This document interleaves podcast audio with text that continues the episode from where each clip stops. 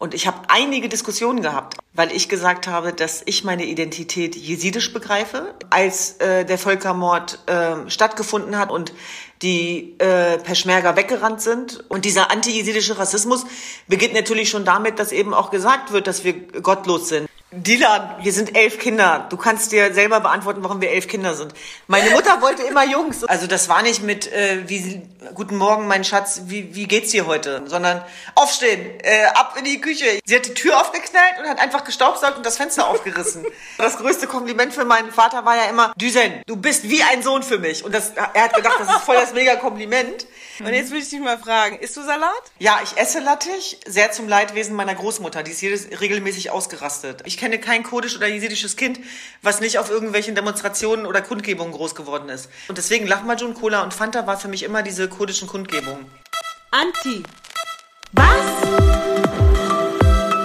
Rojbash, herzlich willkommen zur neunten Folge von Anti Was. Mein Name ist Dylan und ich freue mich nach einer viermonatigen Pause wieder neue Folgen veröffentlichen zu können.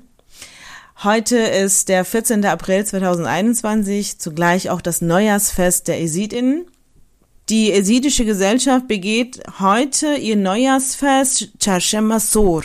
Chashem Masor bedeutet auf Deutsch Roter Mittwoch und ist äh, auch einer der ältesten, aber auch wichtigsten Feiertage der Esidinnen und erinnert an die Schöpfung der Erde und die Einheit des Menschen und der Natur. Und ähm, ja, woher habe ich diese Information? Hier geht, gehen viele Grüße raus an die Redaktion der Anefe, also Frat News, denn sie haben einen richtig tollen Artikel darüber veröffentlicht. Vielen, vielen Dank für die tolle Arbeit. Empfehle ich auch jeden, was alles, was kurdisch angeht, kurdische Bewegung, kurdische Organisationen, äh, Rojava oder vier Teilen Kurdistans, irgendwelche Berichte, Newsartikel und so weiter. Echt ähm, kann man da, es gibt keine seriöse seriöse Quelle auf Deutsch für mich vor allem äh, als Anefe. Und ja, also ich habe da so ein bisschen gelesen, was da drin stand über über Chashem Basor. Ähm, es ist so, dass an diesem Tag, klar, ist ein Neujahrsfest, aber so im Inhalt, vom Inhalt her ist es so, dass an diesem Tag die ersten Sonnenstrahlen auf die Erde treffen und so beginnt das neue Jahr. Und das Leben erwacht aus einem Winterschlaf. Hat sich sehr interessant an und hört sich auch sehr harmonisch an. Die Esiden denken daran, dass das Oberhaupt der sieben esidischen Erzengel Meleket Tawis ist oder Tawis Melek. Das bedeutet auf Deutsch Gottes Engel.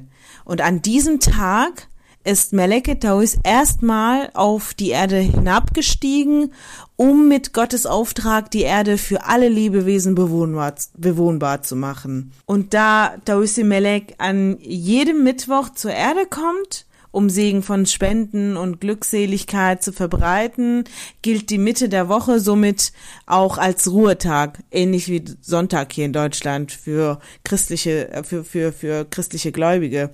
Und ja, und ich habe ähm, auch sehr viel anti-jesidischen Rassismus ähm, auch erlebt, gesehen, beobachtet. Und ich habe auch in meiner Arbeit äh, beigebracht bekommen, dass die, ähm, also dass die journalistische Arbeit äh, nicht nur anti-antisemitisch oder antirassistisch, anti-kurdisch sein soll, sondern auch anti-alevitisch, anti-jesidisch.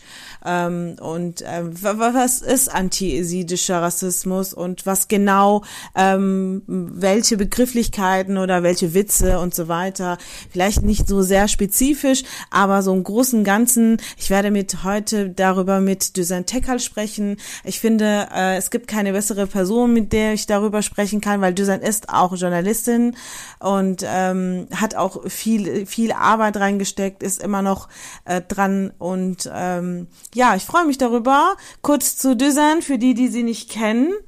Ähm, ich, Düsan ist Autorin, Journalistin und Düsan ist eins von elf Kindern, ist in Hannover aufgewachsen, hat Politik und Literaturwissenschaft studiert und ähm, ist auch Gründerin von der Menschenrechtsorganisation How Are Help und der Initiative German Dream.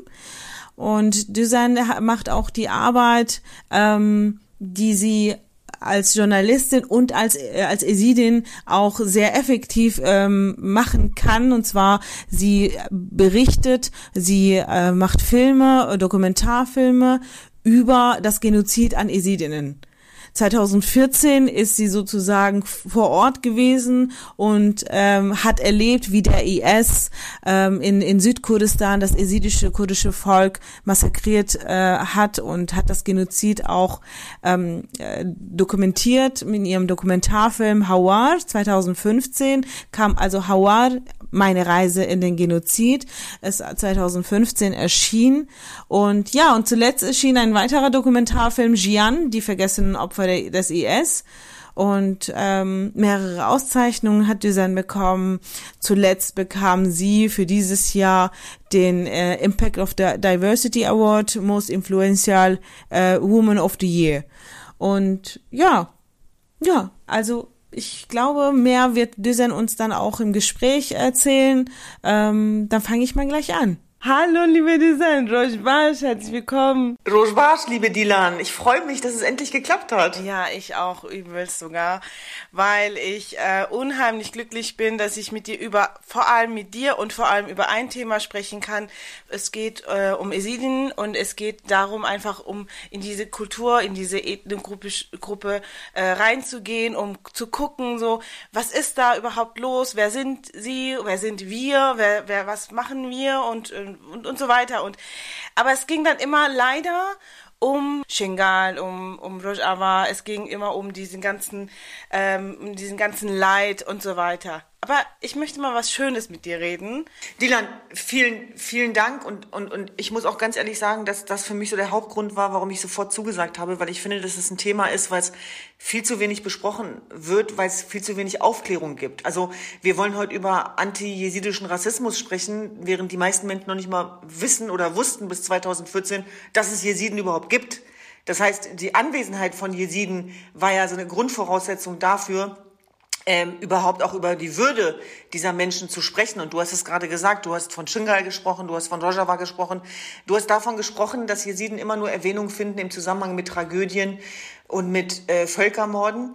Und das ist, glaube ich, das traurige Schicksal, was die Jesiden haben, dass sie verfolgt werden, seitdem es sie gibt. Also das sind die Erinnerungen, mit denen ich auch als äh, Kind von jesidischen Eltern groß geworden bin, ähm, dass wir immer aufpassen sollten. Und ich habe mich immer gefragt, was meinen die denn mit aufpassen? Und ich kann mich erinnern an die äh, Geschichten meiner Großmutter auch immer. Wenn wir rausgegangen sind, kommt heile wieder zurück, kommt sicher zurück, kommt als Jesidinnen zurück. Das wollte sie eigentlich damit sagen. Und das hat natürlich ganz viel mit der jahrhundertelangen Verfolgung zu tun mit dem, ähm, ja, im Grunde genommen Zwang zur Konvertierung und damit, dass Jesiden als vollwertige Menschen jahrhundertelang gar nicht wahrgenommen worden sind, sondern im Gegenteil, sie wurden als Heretikerinnen, als Abgefallene, ähm, als Ungläubige, als Teufelsanbeter bezeichnet. Und das war natürlich ähm, in den Herkunftsregionen immer auch mit dem Tod verbunden oder mit der Konvertierung. Das heißt, das, was uns dann ja, Jahrhunderte später äh, der IS brutal vorgelebt hat vor wenigen Jahren, es war etwas, was für die Welt neu war, aber wir Jesiden, wir kennen das nicht anders. Das waren die Geschichten meiner Großmutter, meiner Vorfahren, die plötzlich äh, in Echtzeit wahr geworden sind, in einem Psychokrieg der Digitalisierung. Und die Welt wurde damit eben auch konfrontiert. Und insofern, wie gesagt, sind wir mit diesen Vorurteilen immer aufgewachsen. Und meine Eltern haben uns noch so erzogen, dass es immer war, auch die Sorge, ordnet euch unter, passt euch an, seid nicht so laut, äh, macht keinen Ärger. Wo ich immer dachte, warum, warum soll ich Ärger machen, wenn ich einfach nur über meine Identität sprechen will? Und ich glaube, das Thema Identität ist eines der emotionalsten und wichtigsten Themen im Leben von uns Menschen. Aber ich glaube, und Dilan, das kennst du wahrscheinlich auch als Kurdin, wenn du als Jesidin oder als Kurdin oder als beides, das ist ja, damit beginnt ja schon das Problem der Identität, zur Welt kommst, hast du gar keine andere Möglichkeit, äh, ähm, auf dich aufmerksam zu machen, ähm, als über diesen Kampf um deine Identität. Denn wenn allein die Tatsache, dass du das bist, was du bist und das, wo du herkommst, in Frage gestellt wird, dann musst du kämpfen, um zu überleben. Ja. Ja. Das ist äh, nicht, nicht, äh, seid nicht laut, hast du gesagt. Das, das höre ich auch so oft. Mhm. Und das höre ich auch, auch von meinem Umkreis, dass sie ihren Kindern, dass sie ihren Kindern das beibringen, als wäre das was Schönes, als wäre das was Richtiges. Und mhm. ich habe auch einen Podcast gemacht mit meiner Mutter, eine Folge, da hat sie auch so ein bisschen zugegeben, dass sie damals auch nicht ähm, das Perfekte mir beigebracht hat, ne, von in der Erziehung. Das ähm, habt deutsche Freunde ne, und und und ähm, sprecht perfekt Deutsch und und integriert euch geht nicht in Shisha-Bars oder so äh, geht in einen Sportverein. Also es ist etwas was mich auch sehr bedrückt auch ähm, als Kind wenn ich so zurückschaue. Aber jetzt noch mal auf auf ähm, Jesidien zu kommen. Ich habe zum Beispiel als Kind ähm, in, in Celle, habe ich da, wenn ich meine Ver Ver Verwandten besucht habe, habe ich da das erste Mal Jesidien gesehen. Und dann weiß ich aber noch, ähm, das wurde so gesagt, so, das sind Jesiden. So, ne? So, und dann wusste ich nicht, so, aber die sprechen Kurdisch, was ist los da? Und das wurde, das ist ähm, später mir bewusst geworden. Dieser antijesidische Rassismus ist am meisten unter den Kurdinnen verbreitet. Was ist anti-esidischer Rassismus? Also ich glaube, wir haben gerade über das Thema Identität gesprochen. Das fängt schon damit an, wenn man Jesiden abspricht, dass sie sich als Jesiden definieren. Und das beginnt damit, dass ähnlich wie bei den Juden, Jesiden, viele Jesiden die Entscheidung für sich getroffen haben, dass sie als Religionsgemeinschaft Jesiden sind, aber eben auch als Ethnie und als Volk. Insbesondere die Jesiden aus dem Irak, äh, aus Armenien und den russischen Gebieten äh, sind da sozusagen sehr klar. Und ich habe einige Diskussionen gehabt, auch gerade in den letzten Jahren, weil ich gesagt habe, dass ich meine Identität jesidisch begreife, in erster Linie, aber dass es auch einen kurdischen Teil gibt.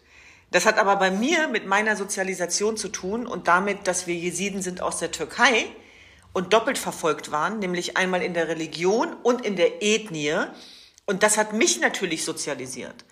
Das heißt, äh, dass alleine die Tatsache, dass ich dann für mich in Anspruch nehme zu sagen, es gibt auch einen Teil von mir, der kurdisch ist, löst natürlich sehr viel Diskussionen aus nach dem Motto, und da ist ja auch was dran, nein, der Verrat hat ja auch da schon begonnen und angefangen. Und ich bin dir sehr dankbar, liebe Dilan, dass du das auch so selbstkritisch und offen ansprichst. Und ich sage mal, der Stachel sitzt tief, insbesondere seit 2014, ähm, als äh, der Völkermord äh, stattgefunden hat, am, vom 2. auf den 3.8. und die äh, Peschmerga weggerannt sind und die Jesiden sozusagen schutzlos ihrem Schicksal selber ausgeliefert waren. Das ist ein Beispiel von Hunderten, das die Jesiden gemacht haben. Und der antijesidische Rassismus, Rassismus beginnt ja schon da, wenn die Jesiden das auch benennen, erklären und dann heißt es, ihr seid undankbar. Warum stellt ihr euch so an? Seid doch froh, dass ihr noch lebt. Das heißt, nur ein ruhiger Jeside, der sich unterordnet und ähm, äh, sozusagen auch so ein bisschen assimilieren lässt, ist ein guter Jeside? Fragezeichen. Das kann es nicht sein. Und übrigens, das sage ich, obwohl ich mich am meisten mit den Jesiden streite, ne? Also auch um meine Identität. Und trotzdem sage ich, jeder ist das, was er sein will. Und wenn jemand entscheidet, ich bin qua Religion, qua Herkunft, qua Volk jesidisch, dann müssen wir das einfach akzeptieren.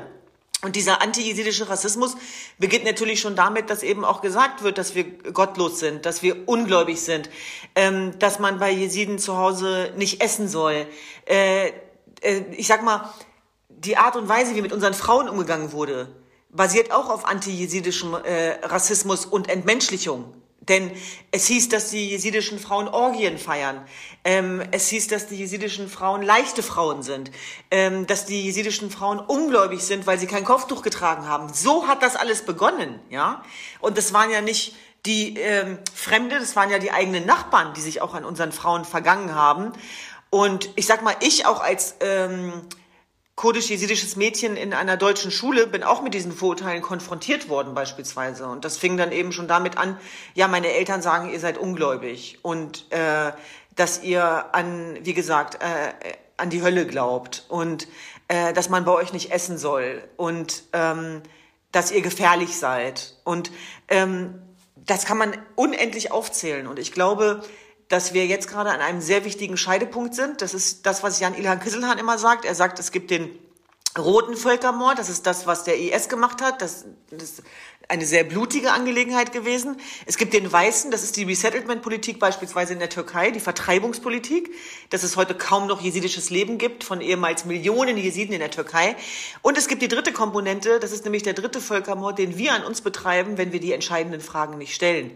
Und deswegen ist das natürlich auch angesichts des Völkermordes und wir sind noch mittendrin. Also wir sprechen heute und ich habe heute parallel äh, an das Schicksal einer IS-Überlebenden erinnert, Nejla Mato, die genau äh, auf den Tag genau heute vor sechs Jahren aus IS-Gefangenschaft befreit wurde. Was heißt das, aus IS-Gefangenschaft befreit zu werden als jesidische Frau? Sie ist aus einem Bus gestiegen und der Kiefer war zertrümmert. Sie hatte keine Zähne mehr im Mund. Sie war mehrfach verkauft, versklavt. Äh, sie wurde an ähm, europäische IS-Kämpfer verkauft und äh, mehrfach vergewaltigt und ich also wir feiern heute ihren Geburtstag, weil das war für sie wie eine Wiedergeburt und damit die Saat des IS nicht aufgeht, ähm, hat sie immer auch gesagt, das gebe ich denen nicht. Ich lebe weiter, ich bin stärker als der IS. Und das ist das, woran wir arbeiten, auch mit unserem Menschenrechtsverein Hawar, dass wir auch diese Identität mal sichtbar machen, dass wir die Menschen mal daran erinnern, vielleicht auch ein Stück weit damit konfrontieren, äh, dass es uns gibt. Und das ist, wie gesagt, keine einfache Geschichte, weil helfen nie einfach ist. Helfen ist kompliziert, das weißt du auch, Dilan. Und insbesondere in diesem Gebiet und in dieser Region. Wir haben ja auch Frauenzentren unten im Irak. Und trotzdem sage ich immer, ich bin durch den Völkermord an den Jesidien und Jesiden bin ich sozusagen auch zur Menschenrechtsaktivistin geworden, aber ich bin keine jesidische Aktivistin. Ich bin Aktivistin. Und das heißt für mich dann auch beispielsweise, dass wir ein Frauenzentrum haben, das äh, jesidische Frauen betreut, aber auch muslimische und jesidische und, und christliche. Und auch das löst natürlich dann schon Diskussionen aus. Aber wir sind davon überzeugt, gerade auch als Augenzeugen und Chronistin eines Völkermords, dass diese Friedensaussöhnung nur beginnen kann mit juristischer Aufarbeitung, aber eben auch mit der, mit dem Zusammenbringen äh, aller Akteure und Akteurinnen. Und insofern ist, sage ich mal, Jesidin sein, aber auch Kurdin sein, nehme ich an, ähm, nichts für schwache Nerven. So viel ist schon mal klar. Und deswegen, du musst dir halt vorstellen, dass alles das, was ihr an antikurdischem Rassismus durchlebt habt, dass das nochmal gedoppelt wird dann eben äh, durch sozusagen die Religion. Da haben wir wahrscheinlich auch ähnlich wie das jüdische Volk, das verfolgt wird, seitdem es das gibt, die das Binnenverhältnis eben auch zwischen Rassismus und ähm, Völkermord und Entmenschlichung. Da kommen sozusagen beide Komponenten zusammen. Ja, ja. Und vor allem, ähm, ich, also über Menschen, die zum Beispiel sagen, äh, ich bin Eside, aber ich bin äh, nur Eside, keine, keine Kurdin oder kein Kurde, ist für mich immer ein sehr sensibles Thema, wo ich sage, ey Dilan, du haltest jetzt deine Fresse, weil das ist ähm, ein, eine Geschichte, das ist ein, äh, da kannst du dich nicht hineinversetzen und äh, das, das musst du einfach akzeptieren. Und vielleicht ist es ja einfach so. Vielleicht sind nicht alle Esiden äh, Kurden und ähm, vielleicht ähm, wissen wir das, vielleicht bekommen wir das irgendwann mal raus und denken dann so, oh, jahrelang haben wir gedacht und so weiter. Deswegen ähm, diese Sensibilität. Und, und du hast, Dilan, du hast ja auch gesagt, Dilan, du hast ja gesagt, dass deine Vorfahren Jesiden waren. Ja, ich habe, also, hast du mir ja, erzählt, genau, ne? genau, die genau. sind ursprünglich aus Haleb, mhm. so, und ähm, in mhm. Haleb ist, ist halt, äh, momentan, also ich weiß, dass es in Haleb nicht so viele Jesiden gibt, aber man sagt, man sagt, dass, dass wir aus, aus einer jesidischen Kultur sind, also äh, äh, Quatsch, dass wir aus einer jesidischen Religion sind, aber dass wir diese Kultur auch immer noch heute behalten. Und das sind so Kleinigkeiten, ne? so zum Beispiel das Feuer kannst du nicht mit dem Wasser einfach auslöschen. Oder dass du irgendwie, dass Frauen morgens aufstehen und ähm, dann wird, dann dann schaut man sich die Sonne an und sagt so und betet zur Sonne und so weiter, aber alles andere ist dann irgendwie so plötzlich muslimisch, so und dann gehen die beten fünfmal am Tag, so das hat sich so, aber ähm, ich habe ja eigentlich so später angefangen, mich, mich zu beschäftigen mit der esidischen Kultur und habe dann so peu à peu immer was mitbekommen, so langsam. Ne? Ich habe so zum Beispiel, ähm, dar darauf werden wir noch kommen, so über das Essen, über die Kultur, über, über ähm, Besuchsempfang und so weiter. Ich kann jetzt auch nicht sagen, dass das jetzt äh, äh, alles anders ist. Und ich möchte aber ganz kurz noch, bevor wir zur nächsten Frage kommen, wegen äh, dem Frauenzentrum und Hawar und also im Menschenrechtsverein, das alles, dass du das äh, etabliert hast und mit deinen Schwestern auch zusammen. Und ich finde das eine super tolle Arbeit. Ich wünsche, wir hätten die Zeit dafür, dass wir sehr lange darüber reden, weil das ist sehr wichtig. Und ich finde, ähm, du sagst ja, du bist keine jesidische äh, Aktivistin, du bist Aktivistin und genau das aus diesem Grund, aber du, du hast diesen Kontext, jesidisch-kurdischen Kontext in deiner Arbeit drin. Das finde ich sehr gut, weil ähm, wer soll, wer soll das denn sonst machen? Klar, das, das müssen die Leute selbst machen. Aber wie fühlst du dich, wenn du angesprochen wirst, nicht als Aktivistin, Journalistin, sondern wenn man dich fragt, ja, Frau Tekal, äh, erzählen Sie mal, wie ist das, wie wir denken Sie als Jesidin? Findest du, dass deine Expertisen da vorenthalten werden? Mhm. Also ich habe schon so das Gefühl, wenn man in, aus einem bestimmten Kulturkreis kommt, dass das immer gleich so zum ähm, eher zum Defizitären, eher zum Problem erklärt wird. Ne? Es fängt ja schon auch an beim Thema Identitätspolitik. Wenn ein alter weißer Mann darüber redet, dann ist das wissenschaftlich fundiert. Wenn, wenn wir darüber reden, sind wir zu emotional. Also das merkst du ja schon daran. Und so dreht sich das letztlich dann eben auch weiter. Und ich, natürlich wurde ich dann auch schon in Talkshows angekündigt als ähm, kurdisch-jesidische, türkische Journalistin, und dann frage ich mich auch mal, was ist eine kurdisch-türkische Journalistin und so weiter, ähm, sind schon auch einige Fehler passiert, was aber auch damit zu tun hat, dass wir dieses Selbstverständnis der Einwanderungsgesellschaft, wie wir es aus Kanada, aus Neuseeland, aus Amerika kennen, das ähm, hat hier noch nicht so den Platz gefunden. Daran arbeiten wir übrigens tagtäglich. Aber natürlich erlebe ich das auch immer wieder, dass ich auch reduziert werde auf meine Herkunft. Und ich muss dazu sagen, dass ich das aber sozusagen nicht als Makel empfinde, sondern da auch gerne bereit bin aufzuklären und dass ich die alleinige Frage nach meinem ähm, sozusagen, woher ich komme, nicht als rassistisch empfinde. Auch wenn ich jetzt vielleicht damit einigen auf die Füße trete, aber äh, wir kennen das ja auch im Türkischen, wir kennen es im Kurdischen, Nederlissen. Das ist die erste Frage, die einem auch in der Türkei gestellt wird, wenn man äh, sich vorstellt. Und dann will man genau wissen, aus welcher Stadt kommst du, wie heißen deine Eltern, äh, wie bist du aufgewachsen. Und, und da sozusagen auch das zu unterscheiden, zu differenzieren. Aber wenn das sozusagen so gemeint ist, so, wo kommst du wirklich her, weil Deutsch bist du auf gar keinen Fall, dann haben wir eine Menge zu tun, das ist völlig klar. Aber ich glaube, bevor wir uns überhaupt damit beschäftigen können, was es heutzutage bedeutet, Deutsch zu sein, müssen wir uns auch um, uh, beschäftigen, und das machst du ja auch ganz, ganz äh, intensiv und dafür bin ich sehr dankbar, äh, nämlich das Binnenverhältnis auch von Rassismus innerhalb von Migrantenmilieus. Und dass es da sozusagen eben auch ein weiteres Portfolio geben muss, anti-jesidischen Rassismus, anti-alevitischen, ähm, anti-aramäischen und eben nicht nur den antimuslimischen. Ähm, das ist natürlich auch Aktivistinnen wie dir zu verdanken, dass dieses Bild auch mal erweitert wird. Und ähm, dafür bin ich sehr, sehr dankbar, weil ich weiß, wie hart das ist. Aber ich glaube, dass wir diese Diskussion auch führen müssen. Und ähm, dass ich schon auch glaube, das haben wir vielleicht auch gemeinsam, dass man sich manchmal dann auch in dieser Diskussion ziemlich alleine gefühlt hat, weil unsere heile Welt wurde immer von mehreren Seiten bedroht.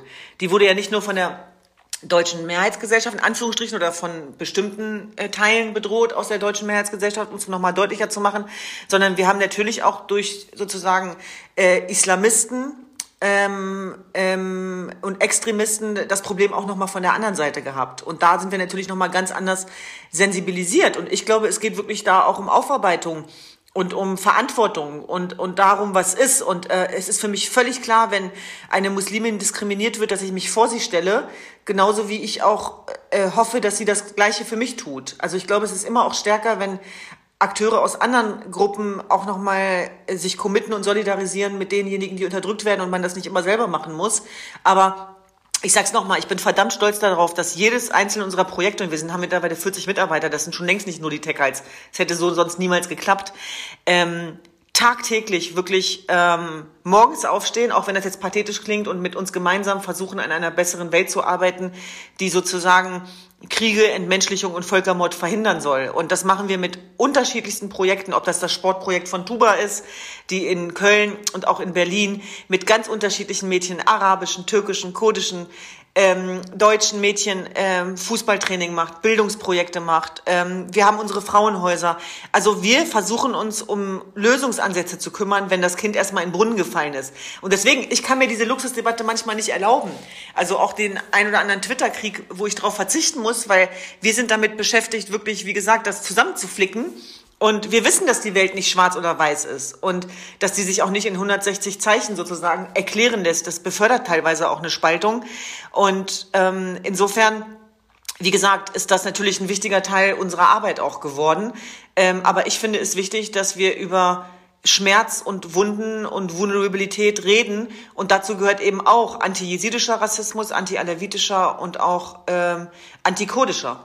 Eine, eine ganz andere Frage ist mir jetzt so spontan eingefallen. Äh, du hast ja auch Brüder, mhm. aber ihr seid ja so viele Mädchen, ne, so Töchter. Und mhm. ähm, haben deine Eltern oder dein Vater irgendwann mal gesagt, so, ja, ich wollte eigentlich auch mehr Jungs oder und, und, und merke aber gerade, nee, meine Mädels sind eigentlich besser. Weil das habe ich erlebt und wollte fragen, hast du das auch erlebt?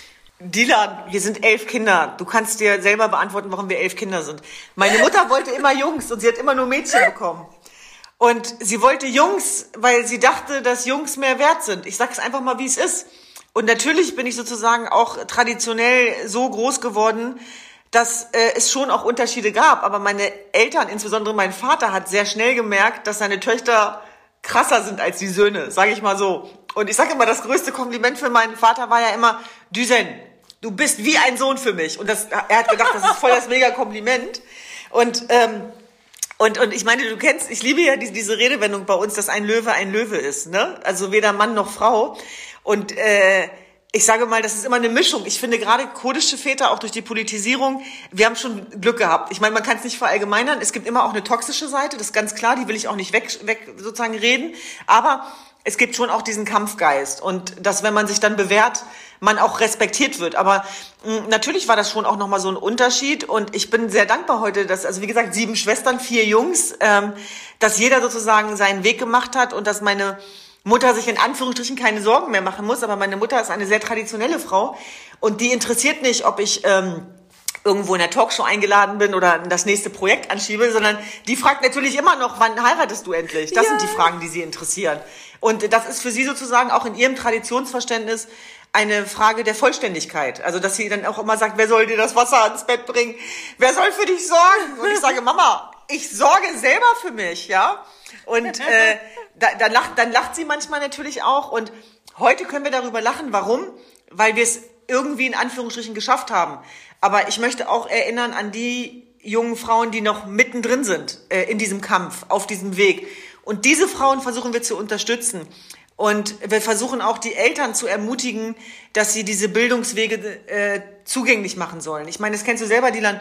Als ich noch ein Jünger war und selbst als ich in einer anderen Stadt studieren wollte, gab das große Probleme. Wie kannst du unverheiratet in eine andere Stadt gehen? Was sollen die Leute sagen? Und immer dieses, was sollen die Leute sagen? Was sollen die Leute sagen? Irgendwann haben wir Trauma bekommen davon, wo ich auch gesagt habe, kümmert euch nicht wer darum, was die Leute, Leute, sagen sollen.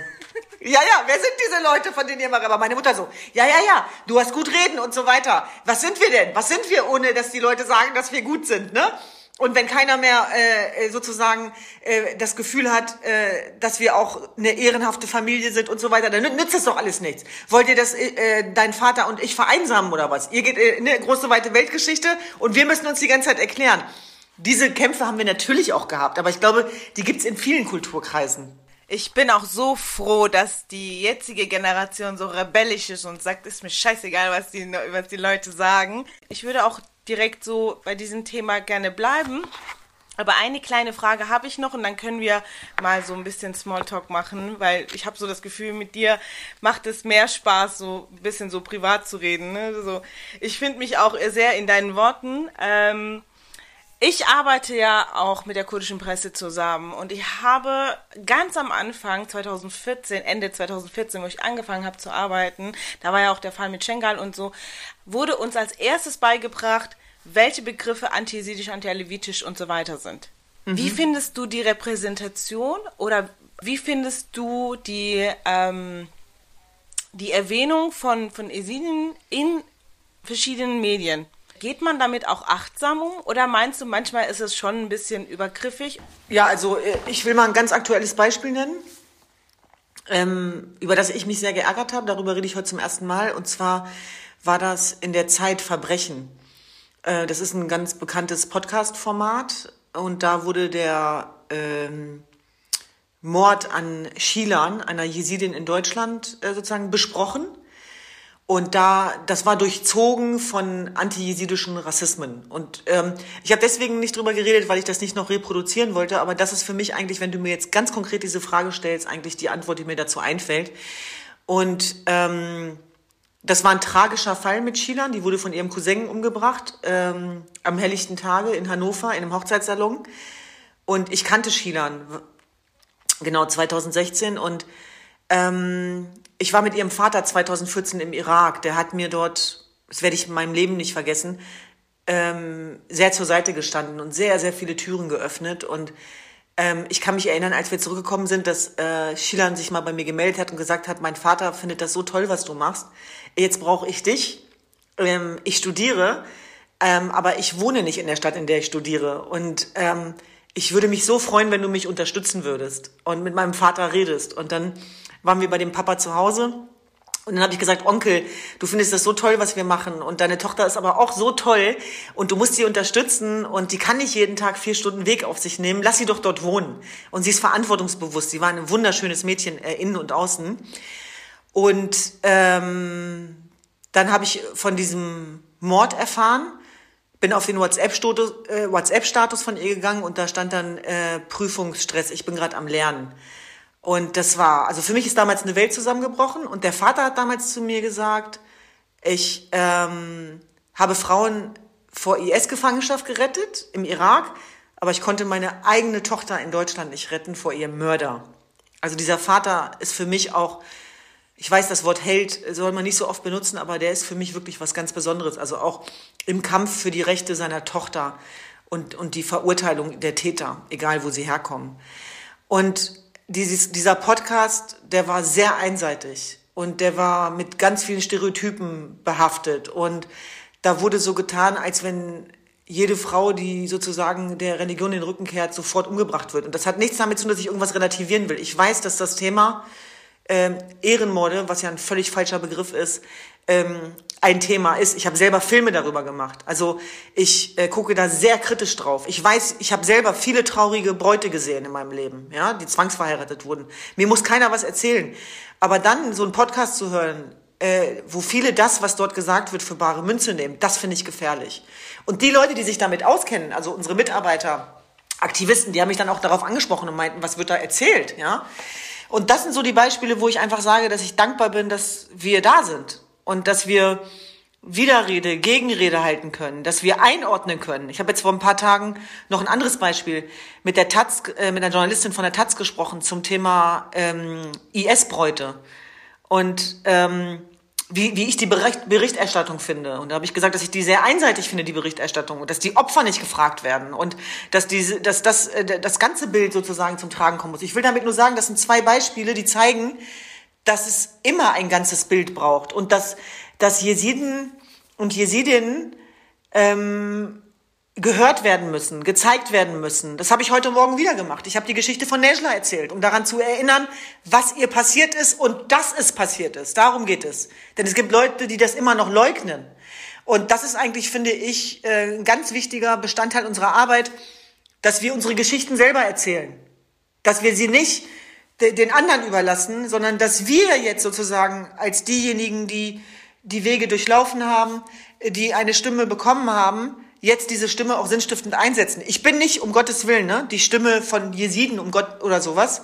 Das weiß ich ganz weit von mir. Ich bin auch nicht der Zentralrat der Jesiden. Da bin ich auch, ne? Also wie gesagt, ich mache meine Arbeit. Aber wenn ich gefragt werde zu dem einen oder anderen Thema, dann schildern wir halt unsere Erfahrungswerte.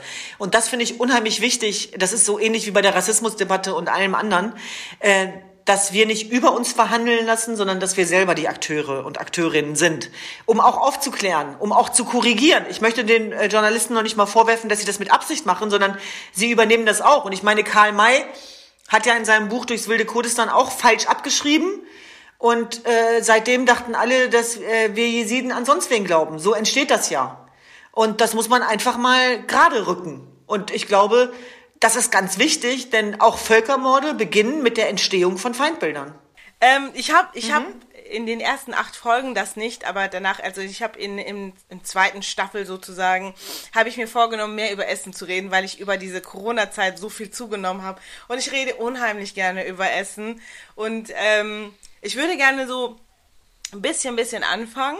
Ich würde auch gerne so mit den Stereotypen anfangen. So, mhm. Essen, Essen, äh, Esiden essen keine Salate. Und ich kenne da auch so viele Geschichten, mhm. äh, dass das, also meine, äh, meine ehemalige Mitarbeit, ähm, Quatsch, meine ehemalige ähm, Mitbewohnerin war Esidin und die hat so unheimlich gerne Geschichten erzählt. So, mhm. wir waren einmal irgendwo essen, wir wurden eingeladen als esidischer Verein und dann waren voll viel Salate auf dem Tisch und dann haben wir gedacht, seid ihr verrückt und so. Und sie hat das immer so witzig rübergebracht. Mhm. Und jetzt will ich dich mal fragen, isst du Salat? Mit Salat meine ich natürlich Lattisch. Ja, ich esse Lattich, sehr zum Leidwesen meiner Großmutter. Die ist jedes regelmäßig ausgerastet. Also da bin ich das erste Mal damit konfrontiert worden, dass das sozusagen verboten ist. Und genau, Salat ist ja zum Glück noch mehr als Lattich. Insofern ist das kein Problem. Aber äh, das mit dem Lattichverbot hatte tatsächlich auch damit zu tun, dass äh, viele Jesiden, ähm, die umgebracht worden sind, in diesen Lattichfeldern sozusagen zu Tode gekommen sind. Das ist zum Beispiel eine Erzählung von vielen. Es gibt ja sehr viele Legenden drumherum. Ich bin irgendwann mal mit einer knallblauen Jeans nach Hause gekommen. Da meinte meine Oma, um Gottes Willen, was machst du da? Wir dürfen kein Blau tragen. Also so bin ich dann immer damit konfrontiert worden. Als ich gefragt habe, warum, war oft die Antwort, wir dürfen das nicht. Warum, weiß ich auch nicht, aber wir dürfen es nicht, weil wir Jesiden sind. Und ähm, da habe ich dann auch im Nachhinein rausbekommen, dass das auch ganz viel zu tun hatte mit den ähm, Gegnern, mit den Mördern von Jesiden, die zum Beispiel blaue Kleidung getragen haben. Also dadurch, dass wir eine mündlich überlieferte Religion sind und schriftlich nichts festgehalten ist, hat das immer sehr viel Raum auch für Legenden und für Erzählungen äh, geboten. Und ähm, wir haben, wie gesagt, diese Rauls, also auch unsere Glaubenssätze, äh, wo schon sehr viel niedergeschrieben ist. Aber wie gesagt, unsere Religion ist ja mündlich überliefert. Und deswegen äh, ist diese Weitererzählung eben auch so wichtig. Und all das, was eben nicht schriftlich festgehalten wird, bietet auch immer Raum dann eben nochmal zur Verdichtung und neuen Geschichten, die hinzukommen. Aber äh, so sind dann quasi diese ja, Gesetze, Gebote, Verbote entstanden. Ähm, genauso wie auch so, ich sag mal, das Thema koscheres Essen und Speisegebote, Verbote, äh, die sozusagen damit einhergegangen sind, also auch mit den Erfahrungen unserer Vorfahren. Mhm. Ich habe eine Freundin empfangen, die gesagt hat, so, gibt's keinen Wein? Und ich so, nee, kannst du bei meiner Mutter Wein trinken? Und dann meinte sie so, ja, wenn du eine Esidin wärst und hättest mir jetzt keinen Wein angeboten, wäre das total unverschämt. Stimmt das? Ich glaube, das ist wirklich auch äh, kulturell unterschiedlich. Wir Jesiden sind ja ganz unterschiedlich sozialisiert. Ich bin zum Beispiel die Jesidin aus der Türkei und ähm, das ist ein Riesenunterschied zu den Jesiden aus Armenien beispielsweise oder aus dem Irak. Also das merkt man auch an der Sozialisation. Die, aus, die, die aus dem Irak kommen, insbesondere aus Kocho, aus Bagdad und so weiter, äh, die, die sind sozusagen auch mit dem Arabischen ganz anders nochmal äh, verhaftet. Deswegen haben die auch ähm, gar keine Schnitte darin zu sagen, dass sie was Kurdisches äh, inne haben, sondern empfinden das eher als befremdlich. Für mich ist es aber selbstverständlich, weil ich, wie gesagt, aus der Türkei komme, genauer gesagt aus Ahmed.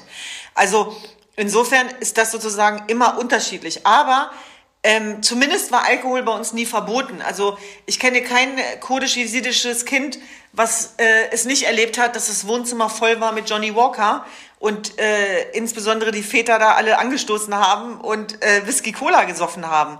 Also das war war sozusagen nie nie das Ding. Also es war da bin ich ehrlicherweise auch sehr dankbar für, dass ich das nie so mit ähm, Himmel und Hölle dualistisch, Strafe und Gnade verboten, das darfst du nicht. Also da wurde nicht mit so viel mit Ängsten gearbeitet. Da bin ich eigentlich sehr dankbar für. Ja, ja. Also insofern, auch bei uns wird es immer einen Wein geben, Dilan. Also wenn du, wenn du nach Berlin kommst, dann äh, lade ich dich auf jeden Fall auf einen Wein ein, wenn es wieder geht, genau. Ähm, und auch bei uns zu Hause ähm, gibt es Wein und gibt es vor allem auch Whisky. Ist es bei dir auch nicht so, dass du, je älter du wirst, so ein bisschen in, in die Rolle deiner Mutter schlüpfst, so manchmal ich habe so das Gefühl, so nach 30 hat das bei mir angefangen. Und denke ich so, oh mein Gott, ich bin wie meine Mutter. Absolut. Und ich glaube, das, das kennt jede Tochter. Und es gibt eine Phase, wo man das abstößt und dann kommt man doch wieder irgendwo zusammen. Aber das ist natürlich ein Lebensthema. Äh, also glaube ich auch von ganz vielen mhm. Kindern. Und ich muss ganz ehrlich sagen, äh, mit all den äh, Herausforderungen, die wir auch durchlaufen haben, und das war nicht immer einfach, bin ich unfassbar dankbar, sagen zu können, dass meine Eltern meine besten Freunde sind, meine besten Berater, meine besten Manager, ähm, Beobachter, Kritiker. Also ich weiß nicht, wie das bei euch war, aber wir waren elf Kinder zu Hause und das war schon ein bisschen Militärregiment. Also das war hart, aber herzlich.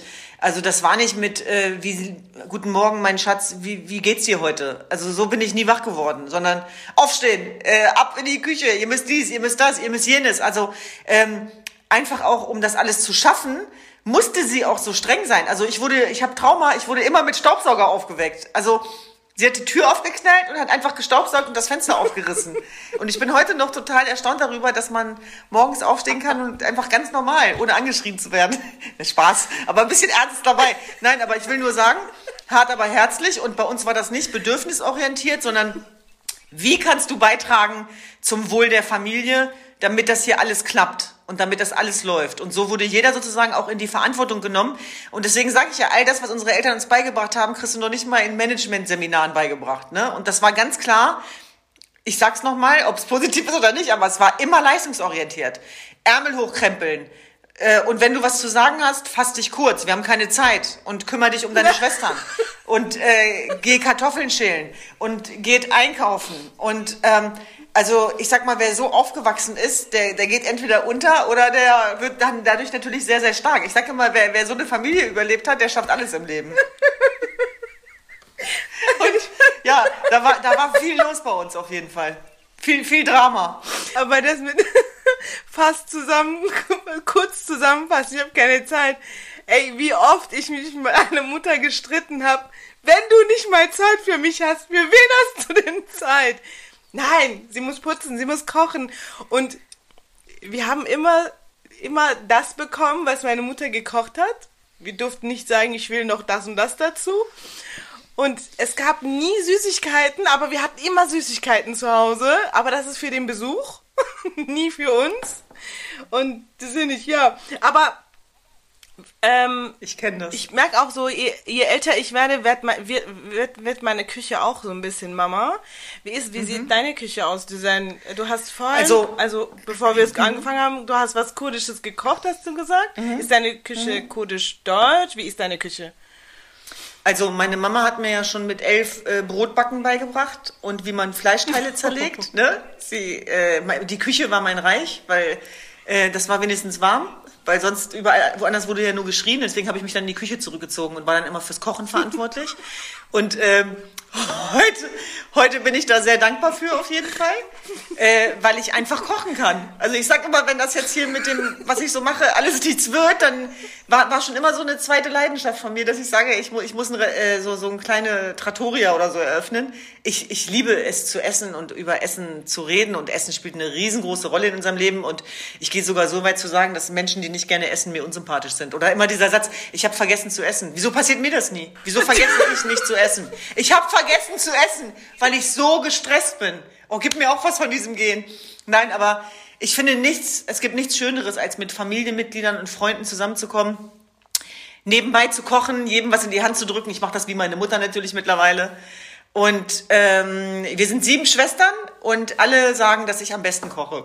Nein, aber äh, ich habe, also ich mache gerne, ich mache gerne Dulme, ich mache gerne äh, Partile, ähm, was mache ich noch gerne? Ich mache gerne sozusagen im Ofen, mache ich gerne so gemischtes Gemüse, Reis. Ähm, wir haben ja auch tolle Gemüsespeisen, so ist es ja nicht. Also ganz unterschiedliche Sachen.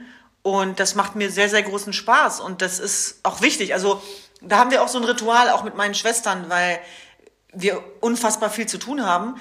Aber wir nehmen uns immer auch diese Zeit, versuchen nach Möglichkeit, wenigstens äh, dreimal die Woche äh, gemeinsam zu essen und das finde ich schon viel. Mm, mm. Ich sag sehr oft unter Freundinnen sage ich sehr oft, ich kann nicht kochen und ähm, manchmal, also ich habe auch gestern so von Freund gesagt bekommen, so du kannst bestimmt kochen und sagst das nur so. Ey, ich kann Schnitzel machen, ja, seitdem ich 15 bin. Ich, seitdem ich 16 bin, kann ich Cordon Bleu machen. Ich kann äh, Reis kochen. Ich kann so Sachen, Nudeln, Auflauf, bla bla bla. Aber ey, ist das Kochen? Das ist nicht Kochen. Das ist satt werden. Und Kochen ist das, was du gesagt hast. Kochen ist Kotelett, Kochen ist Dolma, Kochen ist keine Ahnung was. Und das hat bei mir so erst jetzt angefangen, äh, dass ich das so angefangen habe zu lernen. Aber ich mag auch, ich mag auch die deutsche Küche. Ich mag das so Pommes zu essen mit, mit, mit Schnitzel. Ich habe auch früher immer als Schülerin immer so nebenbei in deutschen Restaurants gearbeitet. Ähm, aber so, je älter ich werde, umso weniger nehme ich mir das in die Küche, weil ich finde deutsche Küche auch nicht sehr gesund. Ähm, mhm. Tut mir leid, wenn ich das so sagen muss, aber ich finde sie wirklich nicht gesund. Ich finde es kalt, ich finde es nicht, ähm, ich finde es auch, man wird, man wird nur satt, ähm, man wird aber nicht äh, glücklich damit. Hast du mhm. auch, hast du auch deutsches Essen zu Hause? Ja, Bei also dir? ich liebe deutsches Essen, muss ich, muss ich sagen. Ich, ich liebe Königsberger Klopse, dafür würde ich morden. Ich liebe Kohlrouladen mit Salzkartoffeln. Wow. Und ich mag deutsche Hausmannskost. Ich liebe Hühnerfrikassee. Und das hat natürlich was damit zu tun, dass es das bei uns nie gab. Das heißt, für uns war das ein Highlight, wenn wir das in einem, also wir konnten damals nicht in Restaurants, aber äh, wenn man dann zufällig mal da war, ähm, habe ich das immer sehr genossen. Also das ist auch so ein Relikt aus der Kindheit auf jeden Fall. Und ich mache zum Beispiel auch sehr gerne äh, Königsberger Klopse selber. Wow. Ähm, also wie gesagt, ähm, ich hole mir immer aus allen das Beste. Ja. auch, auch was die Küche äh, angeht. Und das schmeckt mir ehrlich gesagt auch sehr gut. Aber natürlich, ich denke schon, das Essverhalten hat sich natürlich verändert im Laufe der letzten Jahre. Das merke ich auch an dem Essverhalten meiner eigenen Eltern. Also eine Mahlzeit ohne Fleisch war für meinen Vater früher keine Mahlzeit. Dann hat er das Gefühl gehabt, wir machen uns lustig über ihn. Ähm, mittlerweile hat sich das geändert. Da wird dann auch nur noch ein oder zweimal die Woche Fleisch gegessen. Die Dylan, eigentlich könnten wir Comedy machen, aber ich fange gar nicht erst an. Nein, aber da war der wirklich beleidigt, so nach dem Motto, wie jetzt? Und wo ist das Fleisch? Ne? Aber äh, kannst du mal sehen, wie sich die Dinge dann auch im Laufe der äh, Jahrzehnte so verändern. Also über diese Stereotypen von kurdischen, von, von, der kurdischen Küche kann ich nur sagen, stimmt alles, was, was da gesagt wird, ne? Dass das Essen ohne Fleisch kein Essen ist obwohl kurdische Kultur oder kurdische Ding, weil es es nicht gab, ist eigentlich vegetarisch kurdisches Essen. Im Nachhinein, ja, ja. also Gibt tolle ist eigentlich es ist vegetarisch, aber man hat dann einmal so viel Mag ich auch Fleisch. lieber. Ja, ja, voll. Aber und, und natürlich, Dilan, du kennst das. Natürlich auch das Thema Futterneid. Also bei uns war auch, wer nicht schnell genug war, hat nichts mehr abbekommen. Wir sind immer noch so, dass wir fast keine Luft mehr kriegen. Also auch mit den Schwestern. Äh, auch gestern haben wir wieder gegessen und meine eine Schwester ist durchgedreht. Ich so, was ist mit dir? Ich so, beruhig dich mal. Ich so, warum machst du den Löffel so voll? Ich so, nimm mal Rücksicht auf uns. Und dann ja. muss sie selber lachen, weil sie dann wieder so in ihre Kindheit zurückversetzt wird und Angst hat, dass Düsen ihr das Essen wegnimmt, weißt du? Also, das ist auf jeden Fall auch noch da. Das auf jeden Fall. Meine Mutter, wenn die so richtig kurdisches Essen gekocht hat, also wenn wenn wenn es bei uns ähm, wir sagen Sade Bulgur, aber das ist so Bulgur, ne? Mhm. Bulgur-Reis. Und mhm. wenn sie das gemacht hat, so mit Fleisch und mit Gemüse und so weiter, dann gab's so Nane Sele, so, ne? Brot, also Yufka. Mhm. Und dann das auf so, so, so ein Tapsi, so ein Sini. Und dann das drauf und dann mhm. äh, äh, Reis drauf. Und das haben wir so auf dem Boden gegessen. Ich hab das geliebt. Und wir haben immer so schnell gegessen, weil das Beste ist ja ganz am Anfang. Ganz am Schluss wird das Brot weicher das genau. Fleisch ist langsam weg und dieses ganz schnell essen, das ist so, ey, das sind so Stereotypen. Das ist drin geblieben, ich ne? Ich kann sagen, alle Stereotypen über kurdisches Essen und kurdisches Essen, äh, Verhalten im Essen ist, ist alles stimmt. richtig. alles andere. Genau, das stimmt. Ja, voll. Das stimmt. Ähm, ich habe ich hab noch ein Thema zum Essen. Und zwar eigentlich ja. nicht Essen, sondern ähm, hm. Trinken. So, ich, mhm. ich habe zum Beispiel in meiner Kindheit immer, hat man beim Essen äh, nur Wasser getrunken. So. Und mhm. beziehungsweise es war dann halt so ein schönes Abendessen, man hat einen Wein dazu getrunken. Das ist was anderes.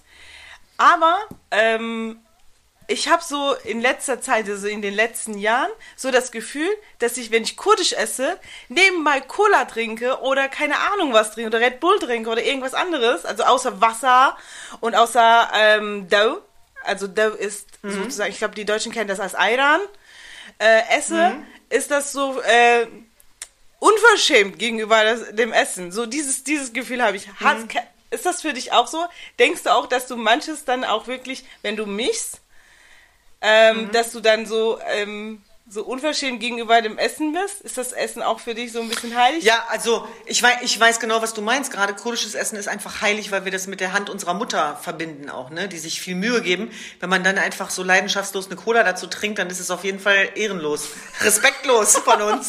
Nein, Spaß. Aber das Ding ist, ich finde das ganz witzig, weil da muss ich auch wieder an die Kindheit denken. Ich kenne kein kurdisch oder jesidisches Kind, was nicht auf irgendwelchen Demonstrationen oder Kundgebungen groß geworden ist. Und ich kann mich erinnern, wenn mein Papa mich früher mal mitgenommen hat auf die Veranstaltungen, habe ich mich immer am meisten auf Lachmajun, Cola und Fanta gefreut. Es gab immer Cola, Fanta oder Lachmajun. Und äh, das ist dann noch so ein bisschen hängen geblieben, aber ich bin froh, dass das mittlerweile äh, sich gelegt hat. Ne?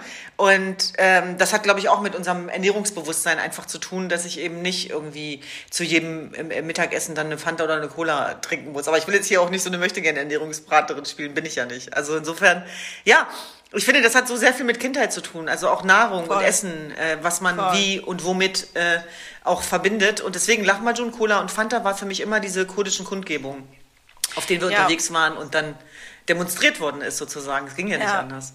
Düsen, ich habe, ich habe sehr viele Fragen noch offen. Ich würde so gerne noch über Hawar reden. Ich würde so gerne, aber lass, ich, ich möchte damit auch, ähm, ich möchte nach Berlin kommen. Ich möchte mit dir dann darüber sprechen und äh, über die Frauenzentren möchte ich sprechen. Ich möchte über, ähm, ich möchte mehr über Essen reden, klar, natürlich, aber wir haben jetzt nicht mehr so viel Zeit. Ich bin echt glücklich, echt froh, äh, dass wir in so einer kurzen Zeit so viele Themen angesprochen haben.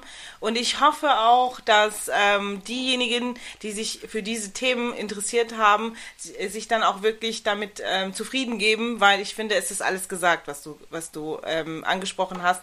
Ja, danke schön. Ich freue mich, dieses Gespräch geführt zu haben mit dir endlich und ich bin auch sehr glücklich darüber, dich kennenzulernen. Dilan, ich möchte auch nochmal Danke sagen. Und äh, wie gesagt, das große Jahr, als du mich gefragt hast, hat ganz viel auch mit deiner Person, deinem Aktivismus zu tun, deiner Solidarität. Ich finde, dass du eine ganz wichtige Arbeit machst. Ähm, nicht zuletzt über die Bildungsinitiative Ferhat Ünvar, aber auch immer wieder auf Themen hinzuweisen, die wehtun, die konfrontieren, wo man äh, wenig mit gewinnen kann, aber man merkt im besten Sinne, dass es dir immer um die Sache geht. Deswegen legst du den Finger in die Wunde und ich bin sehr dankbar, äh, dass es dich gibt. Und ich freue mich, dass wir heute endlich mal die Möglichkeit hatten, Danke. auch nochmal ähm, quasi persönlich miteinander zu sprechen. Also vielen, vielen Dank. Danke dir auch. Mach's gut. Du auch.